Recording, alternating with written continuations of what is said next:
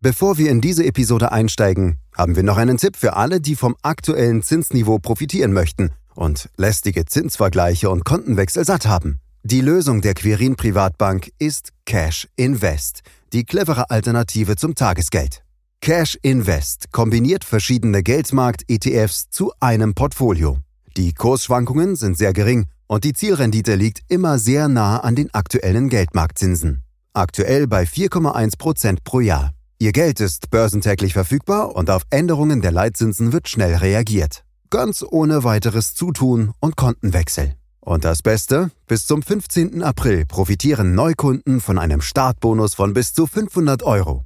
Alle Informationen finden Sie unter www.quirinprivatbank.de slash Startbonus. Den Link finden Sie auch nochmal in der Folgenbeschreibung. Und jetzt viel Spaß mit unserem Podcast. Mit Herzblut und Pioniergeist hat er drei Innovationen aufs deutsche Finanzparkett gebracht. Dabei treibt ihn stets eine Frage. Wie können wir die Menschen in Deutschland zu besseren Anlegern machen? Karl Matthäus Schmidt, Vorstandsvorsitzender der Querin Privatbank und Gründer der digitalen Geldanlage Querion.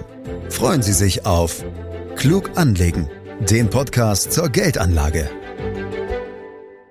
Egal ob Aktien oder Anleihen, beide Anlageklassen sind in diesem Jahr gleichzeitig kräftig unter Druck und ja, das ist eher selten. Dazu kommt, dass die Ausschläge bei den Anleihen zuletzt deutlich stärker waren, als das üblicherweise der Fall ist. Wie ist dieses Phänomen zu erklären und wo könnten sich in einer solchen Börsenlage Chancen ergeben?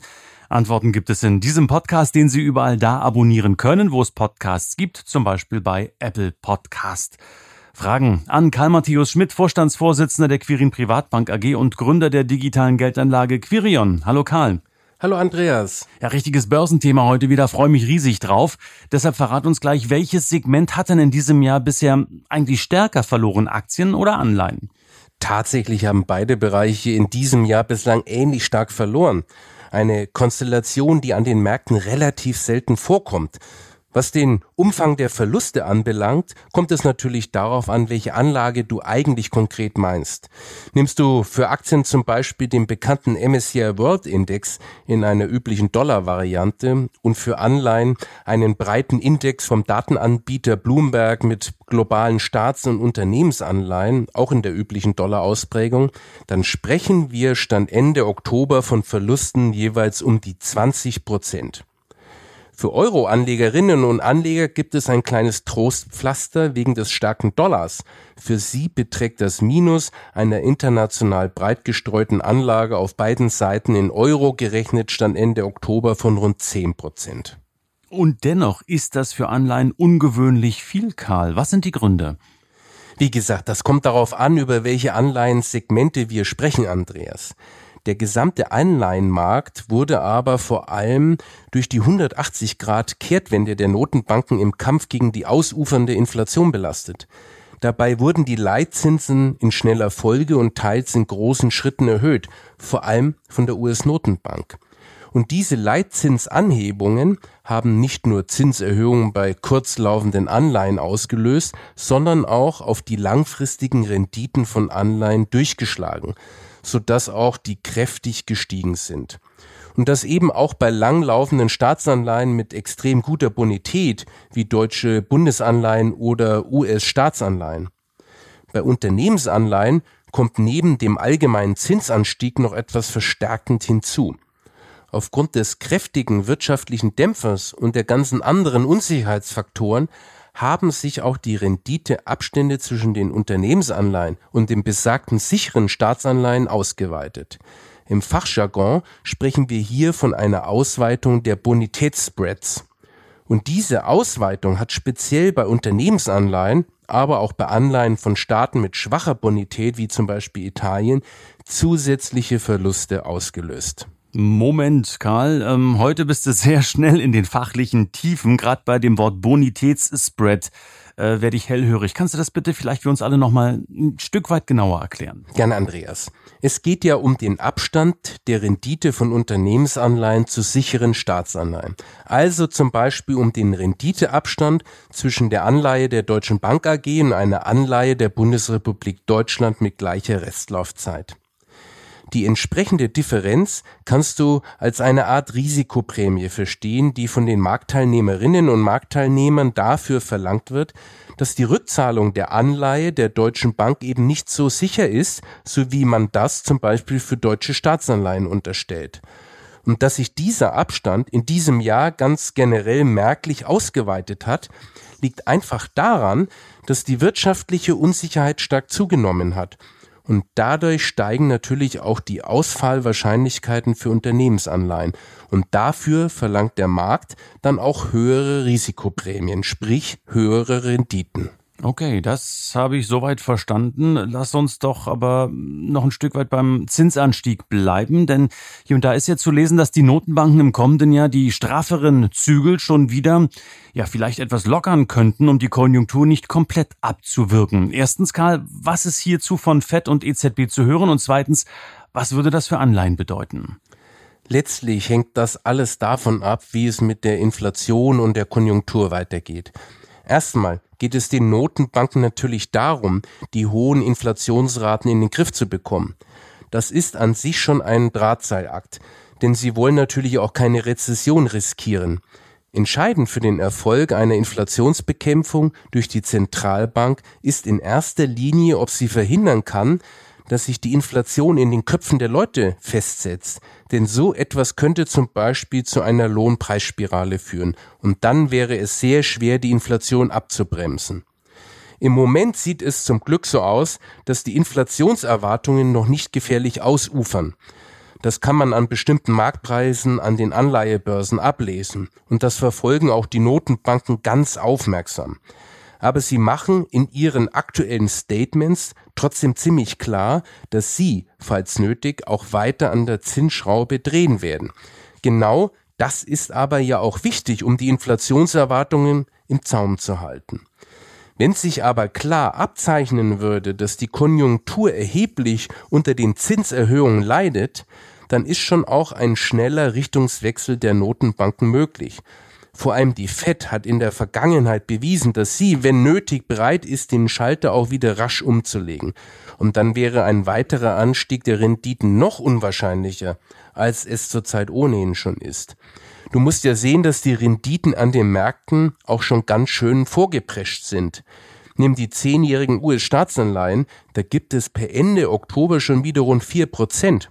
Vor zwei Jahren lagen wir noch deutlich unter ein Prozent. Und in Deutschland liegen wir derzeit bei gut zwei Prozent nach minus 0,3 Prozent noch vor einem Jahr. Aber wie gesagt, zur Stunde sind die Notenbanken noch auf Straffungskurs. Und ehe wir das Thema jetzt noch weiter vertiefen, könntest du bitte zunächst mal das grundsätzliche Zusammenspiel zwischen steigenden Renditen und fallenden Kursen erläutern. Ich meine, das ist ja nicht ganz einfach zu durchdringen. Tja, Andreas, das ist das Schöne am Rentenmarkt. Da steigt immer was. Entweder die Rendite oder der Kurs. Aber Spaß beiseite. Eine ansteigende Marktrendite führt erstmal dazu, dass neu herausgegebene Anleihen mit besseren Konditionen ausgestattet werden müssen, also mit höheren, an die gestiegene Marktrendite angepassten Couponsätzen. Bereits verfügbare Anleihen dagegen, deren Zinscoupon ja bereits vor dem Zinsanstieg festgelegt wurden, müssen zwangsläufig im Kurs fallen, sodass auch sie, trotz ihres vergleichsweise niedrigen Coupons, für potenzielle Käuferinnen und Käufer weiter attraktiv bleiben. Der Zinscoupon einer Anleihe ist ja in der Regel fix und kann sich folglich nicht anpassen, wenn sich das Marktzinsniveau ändert, also wenn zum Beispiel die Leitzinsen verändert werden. Die einzig mögliche Stellschraube ist also der Kurs der Anleihe. Vereinfacht gesagt, eine neue und an das gestiegene Marktzinsniveau angepasste Anleihe hat einen vergleichsweise hohen Zinscoupon sowie einen Ausgabekurs von 100 Prozent.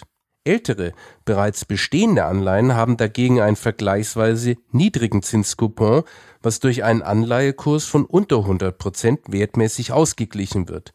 Das Ganze wirkt natürlich auch in umgekehrte Richtung. Und beim Anstieg der Marktzinsen sind bestehende Anleihen kursmäßig umso mehr betroffen, je längere Restlaufzeiten sie haben. Heieiei, Karl, du ahnst meine nächste Frage? ja, ganz sicher. Und, wie lautet sie? Hast du ein Beispiel? Ja, leg los. Ja, ich habe sogar ein extremes Beispiel mitgebracht. Es gibt eine österreichische 100-jährige Marathonanleihe, die ist fällig 2121 mit einem Zinscoupon von 0,85 Prozent. Seit die Zinsen an den Anleihenmärkten seit Dezember vergangenen Jahres nach oben geschossen sind, hat sich der Kurs des Papiers mehr als halbiert. Ende Oktober stand der Kurs nur noch bei 44 Prozent des ursprünglichen Nennwertes von 100 Prozent. Das heißt doch dann aber auch, dass sich die Konditionen für eine Wiederanlage bei Anleihen in den vergangenen Wochen dramatisch verbessert haben müssten, oder? Richtig, das hast du gut erkannt, Andreas. Ich merke, du passt nämlich auch auf. Ja, so wie du mit den Fragen, die du antizipierst. Äh, von mir jedenfalls die. Leg los, was ähm, haben wir für einen Wiederanlageeffekt? Was ist das überhaupt? Ja, du hast es schon richtig gesagt. Man spricht vom sogenannten Wiederanlageeffekt. Der wird nämlich leider häufig vergessen obwohl er ja eigentlich die positive Seite eines Zinsanstieges ist. Aber Vorsicht, der Effekt greift nicht bei einer Anlage in nur eine einzige Anleihe, denn dann ist man ja auf genau eine Laufzeit festgelegt. Erst wenn man ein Anleihdepot besitzt, in dem sich Anleihen mit unterschiedlichen Restlaufzeiten befinden, hat man zwischenzeitlich immer wieder Fälligkeiten, die nach einem erfolgten Renditeanstieg zu verbesserten Konditionen wieder angelegt werden können. Hm, aber das gilt doch jetzt eigentlich nur für diejenigen, die noch Geld auf der hohen Kante haben und jetzt frisch einsteigen können. Alle anderen, die Anleihen schon vor langer, langer Zeit gekauft haben, sitzen jetzt auf eben den genannten kräftigen Kursverlusten, wenn ich dich richtig verstanden habe. Was rätst du denen? Neueinsteiger sind natürlich in der besseren Position. Das stimmt.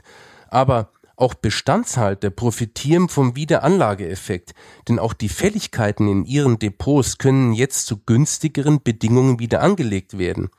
Der Wiederanlageeffekt im Zuge eines Renditeanstiegs beeinflusst die künftige Wertentwicklung also in jedem Fall positiv. Die Zinserträge steigen ja dann. Im Gegensatz zum aktuell erst einmal negativ wirkenden Effekt wegen der gefallenen Anleihekurse. Investoren, die in ihren Anleihendepots Verluste hinnehmen mussten, sollten sich also nicht vorschnell von ihren Anleihen trennen, denn aktuell zeigt sich in den Depots ausschließlich der negative Kurseffekt. Der Wiederanlageeffekt dagegen braucht eine gewisse Zeit, um positiv dagegenhalten zu können. Die Auflösung eines Anleihedepots zum jetzigen Zeitpunkt würde also bedeuten, dass man die aktuellen Kursverluste zementiert und zugleich auf die Vorteile des Wiederanlageeffektes verzichtet. Äh, verzeih, das klingt immer noch alles etwas verwirrend, wie ich finde, da es ja ganz offensichtlich zwei Seiten der Medaille Renditeanstieg gibt. Eine positive und eben auch eine negative. Welche sind das jetzt nochmal? Ja, ist vielleicht ganz gut, wenn wir das nochmal zusammenfassen. Du hast ja recht, da gibt es zwei Seiten. Zunächst ergeben sich bei steigenden Marktrenditen unmittelbare Kursverluste. Das drückt den Depotwert nach unten.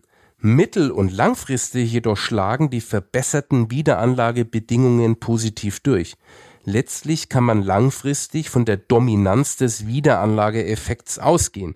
Die kurzfristigen Kursverluste werden also über kurz oder lang überkompensiert. Hm. Ich will nochmal auf die 4% Rendite bei US-Staatsanleihen zurückkommen. Die hattest du ja vorhin schon mal kurz erwähnt, wenn ich mich richtig erinnere. Das klingt, finde ich, relativ viel, aber es reicht eben nicht, um die hohe Inflation auszugleichen. Wären Unternehmensanleihen denn hier aus deiner Sicht eine Alternative?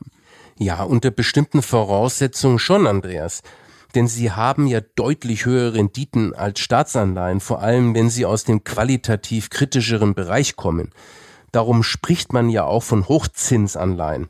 Aber man muss auch die höheren Risiken sehen. Denk an die Bonitätsspreads. Die sind ja da besonders hoch. Die sollen dich daran erinnern, dass du dann auch ein höheres Ausfallrisiko hast. Doch selbst wenn man nicht gleich den Teufel an die Wand malt und nicht von echten Kreditausfällen ausgeht, bleibt immer das sogenannte Spread-Risiko. Das heißt, das Kursrisiko aufgrund von Ausweitungen der Bonitätsspreads. Wenn sich aufgrund der wirtschaftlichen Entwicklung dieser zusätzlich zu allgemein steigenden Zinsen auch noch ausweitet, verlierst du bei gleicher Restlaufzeit mit Unternehmensanleihen eben mehr als mit Staatsanleihen. Und genau das ist ja letztlich in diesem Jahr geschehen. Zur Wahrheit gehört aber auch, So schnell sich solche Renditedifferenzen durch gestiegene Risikoprämien aufbauen, so schnell können sie sich auch wieder zurückbilden, wenn sich die Wirtschaftslage bessert. Und wer weiß, vielleicht passiert das schneller, als sich das viele jetzt vorstellen können. Dann würden die Kurse von Unternehmensanleihen auch schnell wieder anziehen. Oha, Karl, das äh, ist alles nicht ganz ohne, wie ich finde. Sehr speziell. Hm, also was tun jetzt? Einfach ein paar Anleihe-ETFs kaufen, um breit zu streuen? Und wenn ja, welche? Letztlich geht es wie immer um ein vernünftiges Verhältnis aus Rendite und Risiko. Ganz so einfach, wie du es jetzt hier reinwirfst, ist das aber nicht. Aber breite Streuung gehört natürlich auch bei Anleihen zum A und O. Meiner Meinung nach sollte man immer beides haben, Unternehmens- und Staatsanleihen.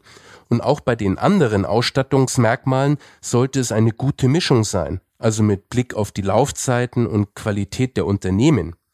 In unseren Depots beispielsweise befinden sich zu zwei Drittel risikoarme Anleihen mit guter Bonität. Das restliche Drittel ist zu ungefähr gleichen Anteilen auf langlaufende Staatsanleihen mit guter Bonität und Unternehmensanleihen mit schwacher Bonität aufgeteilt. Insgesamt haben wir eine durchschnittliche Restlaufzeit von 3,5 Jahren. Mhm. Und was ist mit dir persönlich? Hast du auch Anleihen zur Depotbeimischung? Ja, ich habe auch Anleihen in meinem Depot. Allerdings weniger als Renditebringer, sondern eher als Risikoregulator. Was da an Rendite draufsteht, ist für mich aber nicht der entscheidende Punkt. Mhm. Und wie lautet jetzt dein Fazit? Bonds are back oder waren sie nie weg, Karl? Sie waren nie weg, Andreas. Aktuelle Durchstrecke hin oder her, sie bleiben ein wichtiger Depotbestandteil. Halten wir fest, Anleihen sind und bleiben wichtig für eine breite Diversifizierung in einem Portfolio. Ich sage Dankeschön, Karl Matthäus Schmidt, für die Infos in diesem Podcast. Meine Damen, meine Herren, diesen Podcast und selbstverständlich insgesamt alle unsere Folgen können Sie abonnieren, um künftig keine Folge zu verpassen. Wenn Ihnen diese Folge gefallen hat, bewerten Sie uns, empfehlen Sie uns gerne weiter, stellen Sie uns auch gerne Fragen unter podcast.quirinprivatbank.de. Mehr Infos wie gewohnt unter www.quirinprivatbank.de. Und für heute sage ich dann wie immer herzlichen Dank fürs Lauschen. Das war Klug anlegen. Der Podcast zur Geldanlage der Quirin Privatbank mit dem Vorstandsvorsitzenden Karl Matthäus Schmidt. Wir freuen uns über Ihre Rückmeldungen und Themenwünsche, die Sie uns gerne an podcast.querinprivatbank.de senden können. Die Quirin Privatbank steht für echte Unabhängigkeit, da sie auf Provisionen und hauseigene Produkte verzichtet. Das innovative Anlagekonzept Markt, Meinung, Wissen beruht auf bewährten Erkenntnissen der Finanzmarktforschung und investiert frei von Prognosen in den weltweiten Kapitalmarkt. Die Bank unterstützt interessierte Anleger bei der Altersvorsorge und dem langfristigen Vermögensaufbau. Mehr Informationen erhalten Sie unter querinprivatbank.de.